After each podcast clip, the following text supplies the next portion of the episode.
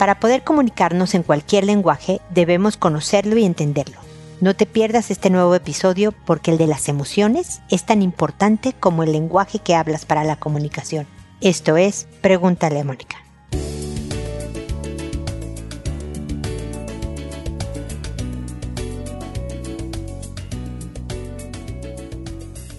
Bienvenidos amigos una vez más a Pregúntale a Mónica. Soy Mónica Bulnes de Lara. Como siempre, feliz de encontrarme con ustedes en este espacio que siempre busca mejorar nuestra inteligencia emocional mejorar la manera en que nos interrelacionamos con los demás, la manera en que nos manejamos en el mundo. Y creo que el idioma emocional es fundamental. No todo mundo sabe este idioma. Es como hablar diferentes lenguajes, ¿no? Inglés, francés, alemán. Todos estos idiomas nos hacen hábiles para que si yo estoy en Alemania me ponga a hablar alemán, si estoy en Francia francés, si estoy en Latinoamérica español y así me vaya, ¿no? Pero el idioma emocional es más complicado. Hay personas que no saben leer a la otra persona en lo que está sintiendo, en lo que está expresando en un momento dado. Y hay otras que son muy hábiles. No importa si eres introvertido o extrovertido, aquí no es una cuestión de este rango variado de introversión-extroversión que tenemos todas las personas. Es una habilidad que para algunos es innata, desde el nacimiento supieron leer al otro, entender lo que está expresando en cuanto a emociones se refiere y responder en concordancia, y hay otros que requieren de práctica, y siempre van a tener un déficit a lo mejor de entendimiento y van a ser torpes a la hora de manejar situaciones emocionales. Y es bien importante que tú sepas cómo eres tú, primero que nada, qué tan hábil eres en el idioma emocional para identificar qué estás sintiendo tú y luego identificar y reaccionar en concordancia a lo que el otro está sintiendo. ¿Qué tan hábil eres tú en el idioma emocional? Y luego Después sigue la otra parte, qué tan hábil es tu pareja para manejarse en el idioma emocional. Porque si yo soy muy buena en cuanto a este idioma emocional, ¿no? Sé perfecto qué estoy sintiendo, puedo identificar qué sientes tú, por qué lo estás sintiendo, bla, bla, bla. Hay veces que espero que el otro reaccione igual que yo, pero ¿cómo no te diste cuenta que yo necesitaba, que yo quería, que tú no expresabas, que tú no? Es importante reconocer que alguien no es tan bueno para ese idioma. ¿Han visto cómo hay gente que le cuesta dos minutos aprender un nuevo idioma? que ve una película o se planta dos días en, en, un país extranjero y ya empieza a decir algunas palabritas o no tiene casi acento, lo pronuncia muy bien. Esa es una habilidad innata. Siempre yo le he llamado el oído para los idiomas. Él tiene oído para los idiomas. Como hay quien tiene oído para la música, ese es otro lenguaje, que le es fácil tocar diferentes instrumentos aunque no haya recibido clases y otros que somos negados para el oído musical, ¿no? Yo sí necesito, ya sabes, la aplicación para aprender alguna cosita nueva. O hay gente que siempre hablará un idioma extranjero pero con acento y demás. Bueno, lo mismo pasa con el idioma emocional. Entonces, si yo puedo respetar que a lo mejor yo soy muy buena para el inglés, pero que mi pareja le cuesta más trabajo porque no tiene esa habilidad, también debo de respetar que mi pareja pueda no ser muy bueno para el idioma emocional o muy buena y tengo que funcionar de acuerdo a esta inhabilidad. Si estamos en Estados Unidos o en Canadá o en Inglaterra donde se habla inglés y mi pareja no es muy bueno para el idioma, a lo mejor yo tengo que solucionar ciertas cosas, interceder para funcionar y poder pasearnos por ahí. De la misma manera, si mi pareja no es tan buena, tan bueno en el idioma emocional, yo tengo que ver cómo puedo seguir conectando con él, puedo seguir expresando cómo me siento, puedo ayudarle a entenderme porque no conoce este idioma, enseñarle cómo tratarme, me explico, pero con consideración y paciencia y cariño, porque no tiene oído emocional si me,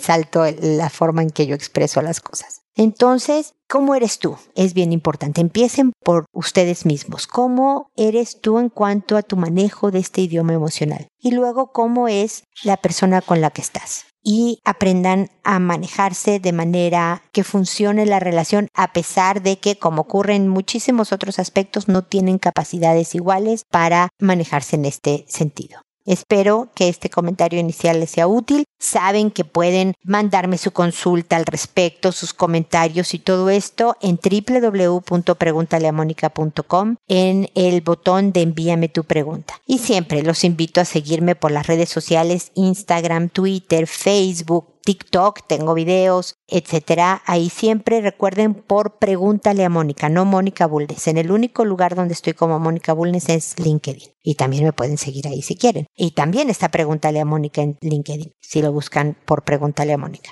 Y si pueden dejar un comentario, una revisión positiva del podcast en cualquiera de las plataformas donde los escuchen, también se los voy a agradecer porque es muy bueno para mi trabajo. Bueno, sin más comerciales y comentarios iniciales, empiezo con la respuesta a sus consultas, que como saben las contesto por orden de llegada, que a todo mundo le cambie el nombre para conservar su anonimato, que una vez que una persona me ha consultado yo publico el episodio donde hice los comentarios a su pregunta, a esa persona le escribo un correo avisándole que ya está disponible el episodio, le digo el número del episodio, el título del episodio, el nombre que le inventé y pongo el enlace del episodio para que pueda rápidamente ir a escuchar lo que dije yo al respecto de su consulta. Lo hago por audio a través de este podcast y no les respondo por correo porque me escucha más gente de la que me escribe y podemos apoyar con la respuesta a alguien que pudiera estar pasando por una situación similar. Siempre contesto, me puedo llegar a tardar hasta un par de semanas en hacerlo, pero agradezco su paciencia y comprensión en cuanto a la estructura del programa, siempre, siempre contesto. Y el día de hoy voy a empezar con Eliana, que me dice, querida Moni, deseo que todo vaya de maravilla por ese lado del mundo. Yo cada día me doy cuenta que ser mamá es una tarea inmensa que si lo logramos ver nos ayuda a crecer. Yo era, soy, del tipo de persona que digo o decía, pues si no te agrada como soy, pues me alejo. No tienes que soportarme ni yo que quedarme. Sigo pensando que es lo más correcto, a menos que quedarse y adaptarse nos dé más beneficios. Por ejemplo, el grupo de amigos con los que se junta mi hijo, pues tiene un grupo de mamás y tipo de que no soy la moneda de todas que todas desean. Hoy pensé, pues ya no incomodo con mi presencia y enseguida pensé, ¿y mi hijo? No por mí voy a dejar a mi hijo de donde se sienta cómodo. Y entonces empecé a pensar en estrategias como quedarme callada, no dar mi punto de vista, sentarme tipo cerca, pero no tan cerca. Ah, ¿por qué tengo que crecer? Ja, ja, ja, feliz fin de semana. Eliana, tienes absolutamente un punto. Me encanta que por tu hijo, y así nos pasa y lo he dicho ahí en este programa, ¿no? Nos obligan a ser mejores personas. Y creo que aprender, yo hablando en la introducción de inteligencia emocional, tus habilidades para manejarte en un grupo que a lo mejor no es tan tu grupo, pero que, como dices tú, hay beneficios de quedarse, te estás adaptando. Eso es incrementar tu inteligencia emocional, eso es crecer, como le llamas tú.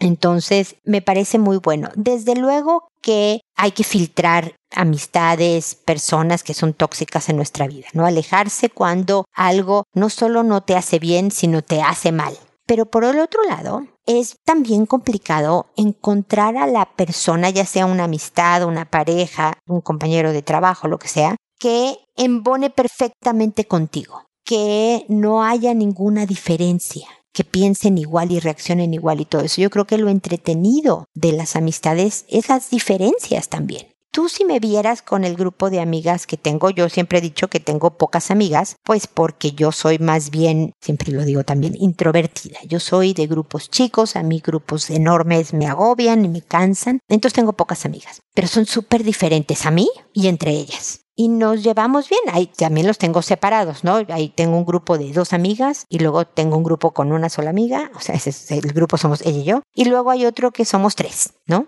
Entonces ahí voy sumando estas amigas de a poquitos, pero entre todas son bien diferentes y eso es lo entretenido. Entonces también es bueno analizar o considerar que el alejarse inmediatamente porque sabes que no estamos, no, no me agrada lo que dijiste el día de hoy, no sea la mejor idea. Entonces aquí hay muchos puntos de reflexión, pero te felicito y me gusta que lo sepas analizar y aceptar como el que, bueno, tengo que estar aquí porque son mamás de mis hijos y ve tú a saber si después de que tu hijo termine la escuela, tú sigas siendo amiga de alguna mamá por ahí, que luego así salen las amistades. Así que ahí nos contarás con el tiempo, querida Eliana. Luego está Fidencia, que me dice, Moni, ahora sí estoy muy viejita, jaja. Llegué al momento zen en el que aprecio despertar, la lluvia, el silencio y el estar sana. Bueno, en este último no lo sé. Estoy teniendo dolores extraños que mi mente creativa y rumiante no ayuda. He pensado que tengo algo en el hígado y hasta pensé que se puede vivir con una sola parte del hígado como para tranquilizarme de que todo estará bien. Pensé en cáncer, hernia, uff, mi mente se voló. Ya me hice estudios y aún no me dicen que tengo, pero mi doctor me dijo que no es de cuidado y que esperamos la cita.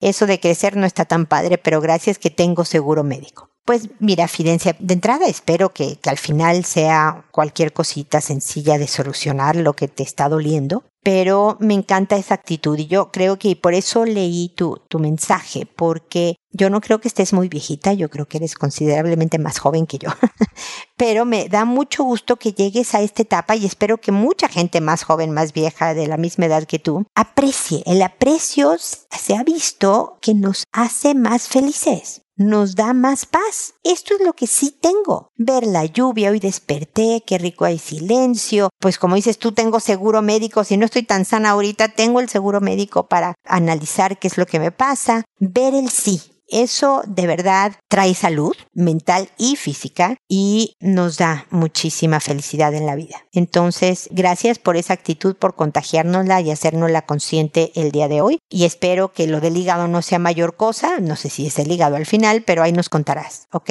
Seguimos en contacto. Fidencia. Y finalmente está Goya, que me dice, hola, espero te vaya muy bien. ¿Qué crees? Ya me pagó. Ah, bueno, tengo que ponerlas en antecedentes con Goya. Goya le había prestado un dinero a un amigo que ella se lo ofreció, él no lo había pedido, y luego él como que empezó a pagarle a pedazos y, le dijo que tenía deudas con el banco, entonces primero pagaría el banco y luego a ella, y ella no pensaba que iba a recibir el dinero y estaba muy enojada porque la expectativa que ella se había creado por cómo era lo que ella creía que era el amigo, era que ella le iba a prestar y en cuanto tuviera el dinero le iba a pagar inmediatamente. Pero bueno, continúo con tu mensaje, Goya. ¿Qué crees ya me pagó? Bueno, no todo por una situación que hay, pero ya tengo tres cuartas partes y capaz que pierdo eso que falta, pero no importa. Este error no me salió tan caro. Me siento muy feliz. Tuve que ocupar una situación personal y exageraron un poco, pero lo logré. Ya tengo la mayor parte de mi dinero. Yay, gracias. Ah, o sea, ya entendí. Le contaste que había, tenías un poco de urgencia por el dinero, exagerando un poco las circunstancias para que el hombre sintiera prisa por pagarte y pues por lo menos te ha pagado tres cuartas partes. Pues sí,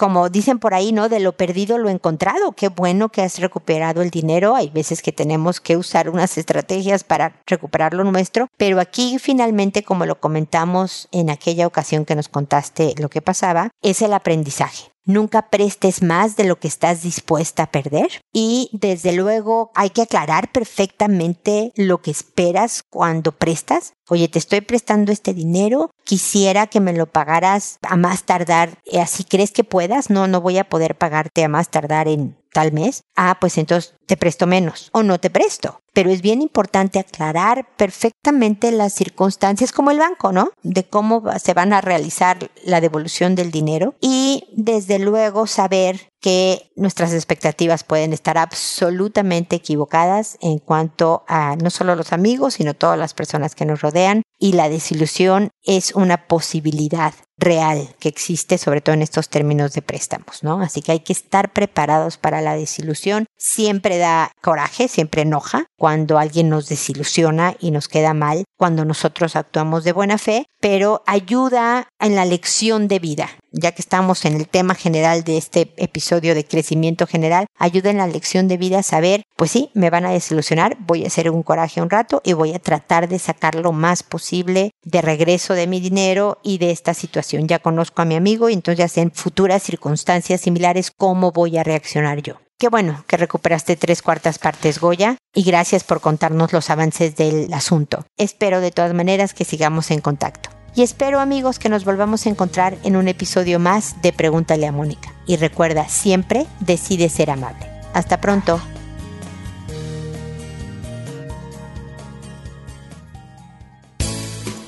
¿Problemas en tus relaciones?